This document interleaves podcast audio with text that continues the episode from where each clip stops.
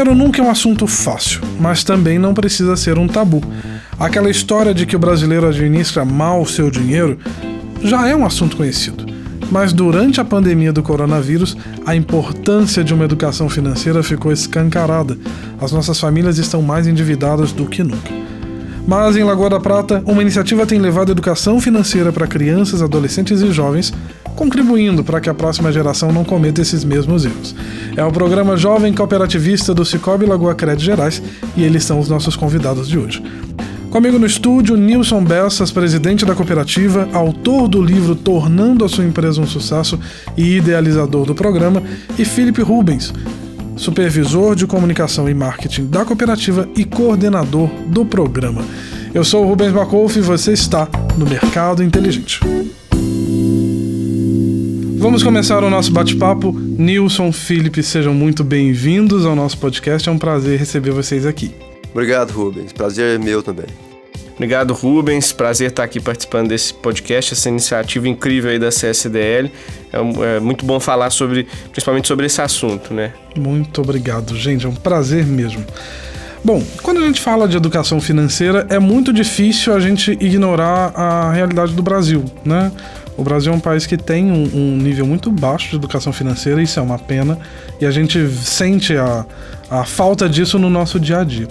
Quando foi que vocês perceberam a necessidade de se criar um programa como esse? Né? Como que é a história de como isso nasceu?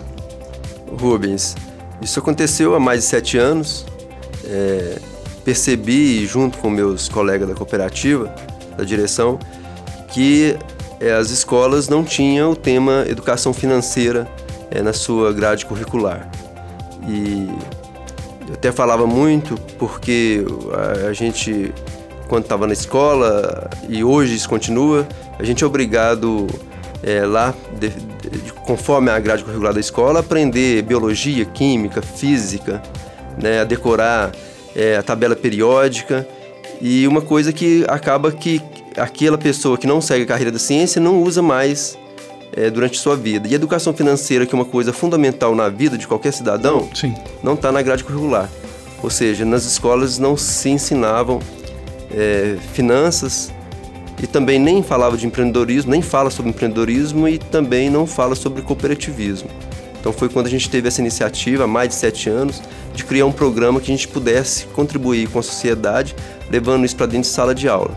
Então a cooperativa deu espaço há mais de sete anos e ele veio crescendo ano a ano e agregando mais pessoas e com a equipe hoje grande, né, sendo sendo é, liderada pelo Felipe, né, e a gente envolve muitas pessoas dentro desse programa, a gente consegue atender um grande número de crianças hoje em quatro cidades.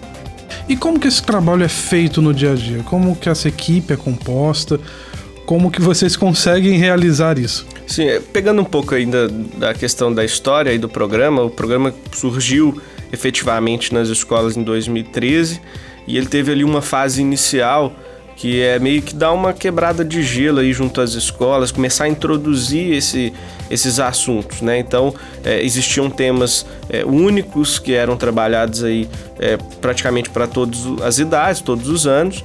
Né? Então foi ali o início do, do programa, então 2013 e 2014. Em 2015 o Nilson percebeu a necessidade também de é, começar a aumentar é, os temas e criar temas especializados para cada ano escolar. Então foi feito aí por ele um projeto contextual, né, que levou aí o, o programa para um outro patamar, é que do, do, ano de 2015 ele não foi para as escolas, mas foi feito um trabalho didático de que criar legal. conteúdos é mesmo. Isso mesmo. É, teve essa pausa. E daí, de, no, nesse meio tempo, né, de, de criar esses conteúdos, é, em 2016, foi, foi até no contexto em, em ter, eu ter entrado na cooperativa para trabalhar com o programa, é, a gente realizou uma dinâmica de forma que a gente pudesse levar esses conteúdos é, especializados para cada uma das turmas, começando ali no primeiro ano do ensino fundamental até o terceiro ano do ensino médio. Cada um desses anos ele tem um tema específico que vai permeando aí os três principais, as três principais temáticas do programa, que é educação financeira, cooperativista e empreendedora. Então essa fase começou em 2016 e é, é o que eu digo que, que é uma, foi uma fase de expansão do programa. O programa começou a ganhar dimensão.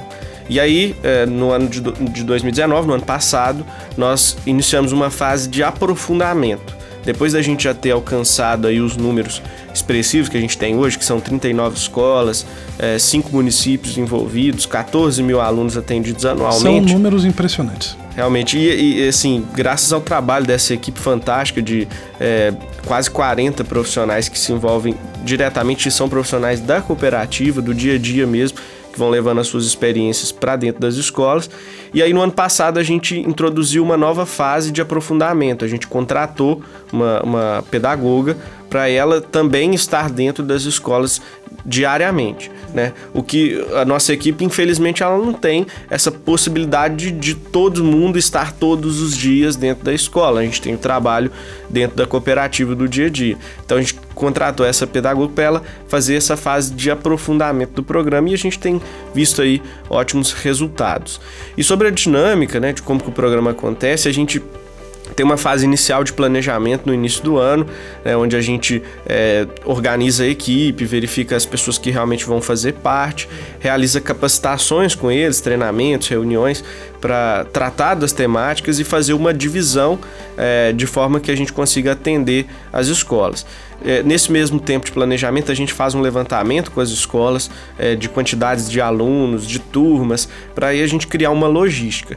E a, depois que é feito esses levantamentos, a gente cria uma, uma logística planejada para o ano todo, é, estabelecendo os dias, os horários, as turmas, os profissionais que vão estar tá indo nas escolas em cada um desses momentos. Então a gente chega dentro da escola, a gente leva todo o material didático, leva também toda a infraestrutura, a gente explora muito. É, é, parte tecnológica, data show, para criar uma aula mais, mais descontraída, né? mais interativa.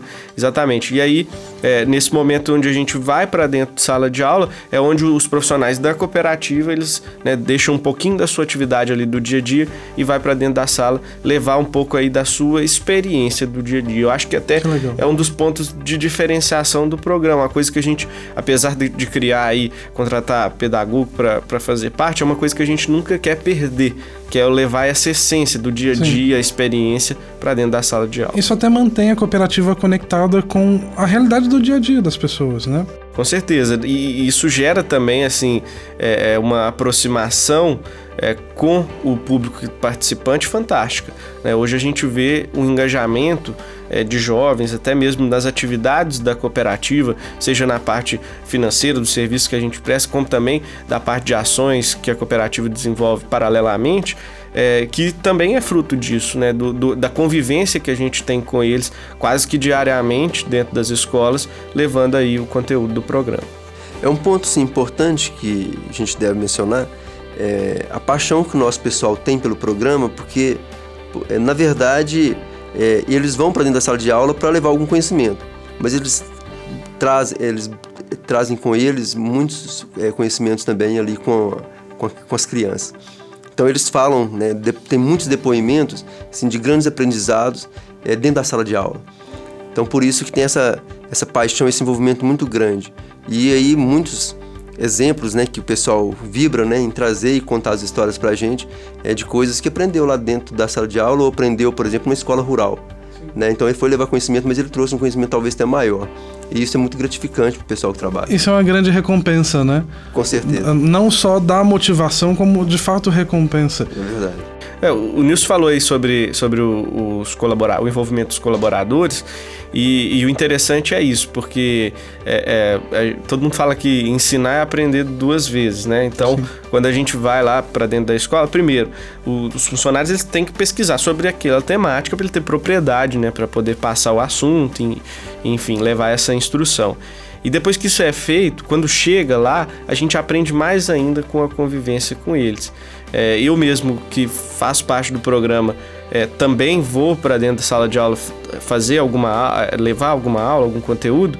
É, geralmente quando a gente vai o dia da gente é diferente sabe? Às vezes é, já aconteceu comigo no ano passado é, de, de, ter vários compromissos dentro da cooperativa, pelas minhas funções e tudo mais, e ter a aula do programa Jovem Cooperativo naquele dia, acordar falando, nossa, tem que ir na aula. E aí, a hora que você chega lá dentro da escola, você compartilha aquele conhecimento, o seu dia se transforma. Aí, aí você sai de lá pensando diferente. Ainda bem que teve hoje a aula do jovem cooperativista para que o meu dia fosse diferente. Né? Então... É literalmente o que o Nilson falou sobre ser uma troca, né?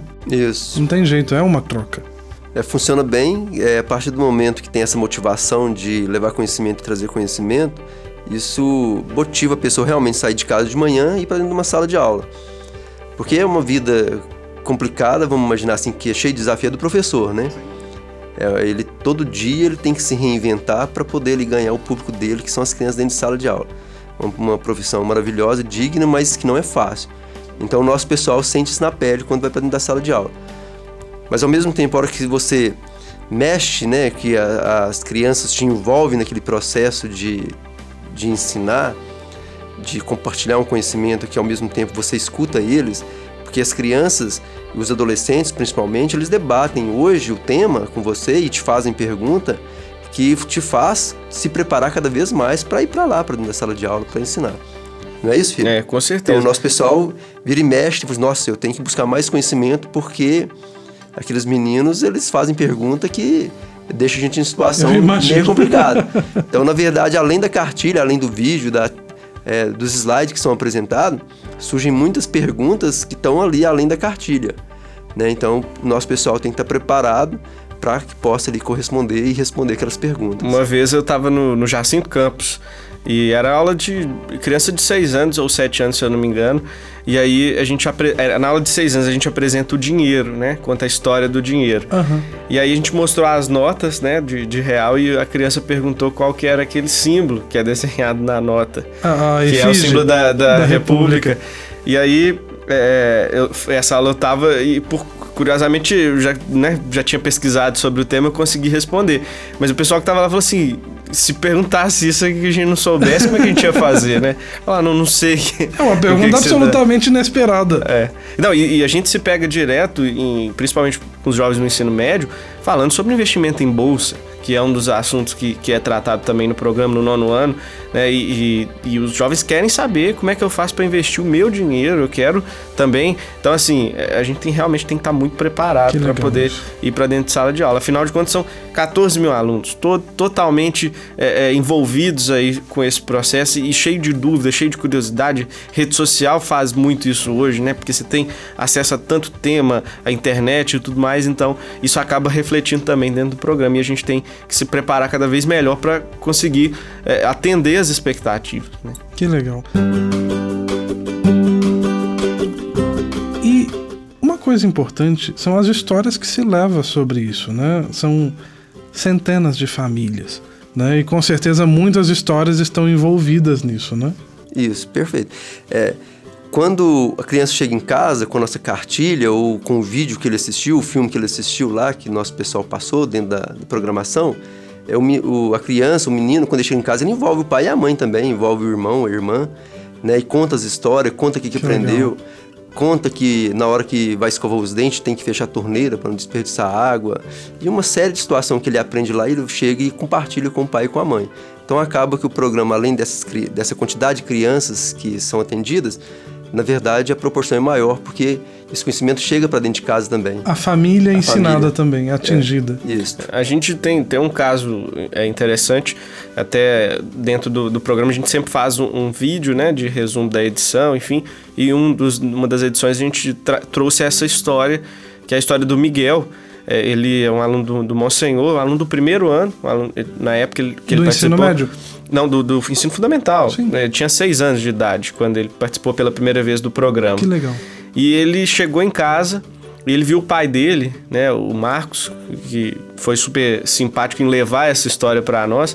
E ele comentou que o, o pai dele estava mexendo lá nas suas finanças, no computador, né, olhando lá a conta, saldo, aplicação, enfim. E aí o Miguel chegou perto dele e perguntou: pai, o que, que você está fazendo? Aí ele falou: estou cuidando do nosso dinheiro aqui. Ele falou assim: Pois é, hoje o pessoal da, da Lagoa Crédito teve lá e mostrou para ele a cartilha que ele tinha recebido lá no programa. E aí foi, foi a partir disso que, que o Miguel falou, falou, eu, eu também quero ter minha conta, tem jeito? Então o Marcos levou ele lá na cooperativa, abriu a conta dele, né? a gente fez questão de fazer a entrega aí do, do, do cartão, enfim. E depois disso, o, o pai dele relatou para nós que ele não quer ganhar mais brinquedo, roupa, aniversário, enfim, ele quer ganhar dinheiro, para ele poder colocar o dinheiro lá. E o pai dele também tem feito um trabalho de mostrar para ele mensalmente o rendimento da aplicação que ele que fez, legal. enfim, para ele sentir né, o, o poder disso, de, de guardar e economizar o dinheiro e aplicar para que isso tenha rendimentos, pensando lá na frente, pensando no futuro. Então, é, a gente vê que o programa começa a criar essa consciência através desses relatos. O Miguel é um dos casos que, que chega ao nosso conhecimento, mas são várias histórias é, é, que mostram isso, né? A importância que a gente tem de fato. Isso é, é o fechamento do nosso ciclo. Depois de toda essa logística, todo esse trabalho, a gente chegar no final e ter histórias como essa. Uma grande evidência disso que você falou são alguns dados que as últimas pesquisas da CNDL apontaram. Né? 77% dos brasileiros passaram por uma situação de aperto financeiro no último ano. E isso em contraste com uma grande oferta de crédito. Né? Não falta crédito. Justamente. Né? É, eu, eu citei uns dados aí a respeito da, da, do Serasa, 63 milhões de brasileiros é, endividados, inadimplentes, na verdade, porque endividados é mais ainda, mas inadimplentes, já com atraso, já com problemas, né? 25% da população. Com restrições, né, no cadastro. Exatamente, isso é, é, é um, é um problema gigantesco para o Brasil. É, nós estamos no, no, patamar histórico da Selic mais baixa da, da história, a taxa de juros mais baixa. Semana passada eu estava vendo um, um uma postagem da Infomoney falando é, o porquê que mesmo com a taxa de juros baixa, os juros do sistema financeiro ainda estão altos e, e, e às vezes até crescendo em um cenário do cartão de crédito. E o, o, um dos fatores assim principais, tá, o principal fator é justamente a inadimplência. E de onde que ela surge? Da falta da educação financeira. Né? O Brasil participou do PISA, do, de uma prova internacional, e dentre as questões que foram levantadas lá, é, em 15 países o, o, Brasil ficou em último lugar em educação financeira. Sim. Então, o que assim, é uma assim, vergonha. O né? que é uma vergonha e, e o que faz com que esses problemas façam parte do nosso cotidiano. E às vezes o, o sistema educacional ele passa não a tratar o problema, mas sim conviver com ele isso vai resultar em problemas sociais muito maiores. Então que a gente é, vê todo dia, né? Todos os dias. E aí é onde está a importância do, de, de tratar o programa, né? Agora, um dado curioso é de que 62% dos entrevistados dessa última pesquisa da CNDL declararam ter um conhecimento bom ou ótimo sobre gestão financeira. Só que 77% deles passaram por aperto, né? Só 26% responderam que fazem efetivamente um bom controle financeiro. Essa distância entre quem sabe e quem faz é muito grande e o principal motivo apontado aqui é a falta de disciplina. Dá para ensinar disciplina para as pessoas num programa como esse? A gente tenta levar isso através de ferramentas, né? É porque assim, a primeira coisa é o despertar da consciência. E geralmente essa consciência ela, ela se advém de, de algum problema, de alguma situação que a pessoa já tenha passado. Agora, quando é jovem, quando é criança, que é o caso do público do programa, é mais fácil é, criar essa consciência inicial, porque às vezes ainda não tá, não criou-se vícios e situações Sim. sociais né, que, que envolvem isso. É claro que o papel da família é importante em criar essa disciplina. Sim. E geralmente a pessoa disciplinada, ela não é disciplinada só em um aspecto, ela tem os outros aspectos da vida dela também correspondem a isso. Mas como que a gente tem tratado isso dentro de sala de aula? Primeiro, tentando criar essa consciência, levando situações, levando o que isso pode causar no futuro, até mesmo é, tra trazendo para um lado mais pessoal de impedimento de sonhos, por exemplo, de comprar um carro, uma Sim. casa, de ter uma família estruturada financeiramente, enfim e também levando ferramentas, ferramentas de, de, planejamento e de controle financeiro. Né? A gente fala aí é, tanto da, do, das coisas mais simples, como hum, planilhas e, e, e anotações que podem ser feitas para que haja um controle financeiro ao longo do dia a dia, e colocando no cotidiano da criança e do jovem também. É, é, claro, tem muita. A grande maioria não trabalha, mas tem uma mesada, às vezes em casa, às vezes ganha um dinheirinho do pai, da mãe, do avô. Né? Então a gente tenta trazer para esse lado. Tangibilizando isso. Exatamente. Né? E também mostrando as ferramentas que a tecnologia hoje oferece. Né? O próprio Cicobi tem um aplicativo que chama Minhas Finanças, que ele facilita esse controle financeiro na palma da mão ali, através do, do celular. E hoje os jovens praticamente todos têm aí um smartphone, têm acesso a isso. Então, é mostrando isso. Mas, realmente, é, a disciplina, ela, ela o, o, nosso desafio não é só pelo fato de, de ser uma coisa que envolve a família também, mas por causa de ser um hábito. Então, é, é, a pessoa disciplinada, ela, ela tem essa disciplina em outros aspectos da vida dela também. E a gente vai tentando trabalhar dessa forma, né? criando essa consciência e oferecendo é, ferramentas. Esse é um ponto difícil, né, da, porque a parte intelectual você ensina como que trabalha o dinheiro. Sim. Agora a disciplina realmente em relação ao, ao que o Felipe está falando, ele é mais complicado, porque aí vem da, da questão mais emocional, né? E também da pessoa, né? Da pessoa. E vem, é uma herança que ele traz, né? Do meio onde que ele foi, que ele cresceu, que nasceu e que ele cresceu. A disciplina vem muito da, do ambiente cultural que ele, que ele convive. Então, o desafio de você disciplinar uma pessoa é maior do que você ensinar ele a parte de fazer conta, Sim. de fazer análise. Mas, é, como o Felipe falou, a questão da disciplina você tem que trabalhar com exemplo, né? O indisciplinado, ele sofre mais porque ele passa a ser vítima do sistema. O disciplinado, já passa a ter o autocontrole. Então, nesse ponto que o Felipe mencionou, que é importante ali e que é observado, mas que sempre é, é mais complicado de estar tá, tá trabalhando. E o impacto disso é gigantesco, né? É, com certeza. O, o, impacto, vamos imaginar, o impacto positivo é uma. É, ele te leva para o caminho desejado. O impacto já negativo é, é, o, é o caos, né? Vamos imaginar Causa assim. um transtorno, um transtorno gigantesco. Gigante.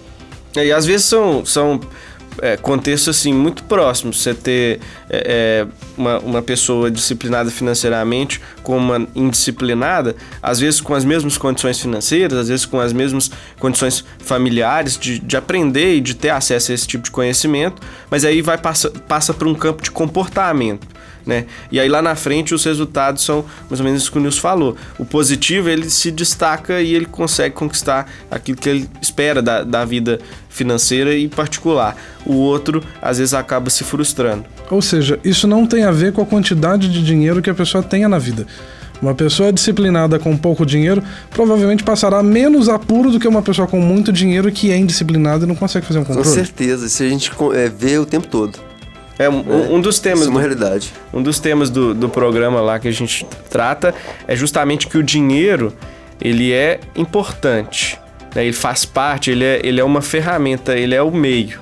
Mas a grande finalidade, né, é, o que a gente espera é que a pessoa consiga ter uma boa vida, né, uma vida é, é, controlada financeiramente, atingindo aí os seus objetivos pessoais. É para isso que o dinheiro serve. Né? Então, às vezes é até engraçado, né, porque a gente fala isso com, com o pessoal durante o programa inteiro, falando sobre como lidar com o dinheiro, a importância disso e tal, e chega lá na frente a gente fala: olha, mas o dinheiro não é o mais importante. Ele é o meio, ele é a forma de fazer que você conquistar os seus objetivos.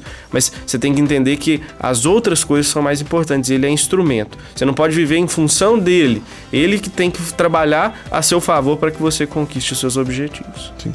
Agora, para a gente encerrar com todas essas histórias que vocês contaram aqui, e com os resultados esperados do programa, é inegável o impacto que isso tem tanto na vida de cada pessoa, de cada profissional que faz parte, quanto o impacto no mercado. Qual que é a sensação de assistir isso de perto? A transformação da vida de pessoas, um, um caso como o do Miguel que vocês contaram, muito provavelmente vocês alteraram o destino da vida do menino. Muito provavelmente vocês contribuíram de uma maneira imensurável para o que ele ainda vai fazer no futuro. E isso, se a gente multiplica pelo número de alunos que fazem parte do projeto, isso é um impacto gigantesco no mercado. Como que é sentir essa dimensão e fazer parte disso? É, no meu modo de ver, é o mais importante para mim. É, como presidente da cooperativa, é, a gente convive com, com finanças o dia inteiro. É, a cooperativa busca resultados, busca batimento de metas, é, conquistar né, é, novos associados, crescer a cooperativa como um todo, isso é uma busca constante. Mas o que faz nossos olhos brilharem, o nosso coração bater mais forte, é saber que a gente, com um programa desse, a gente consegue, eu pelo menos a gente contribui bastante para mudar a mudar a sociedade da forma que ele é.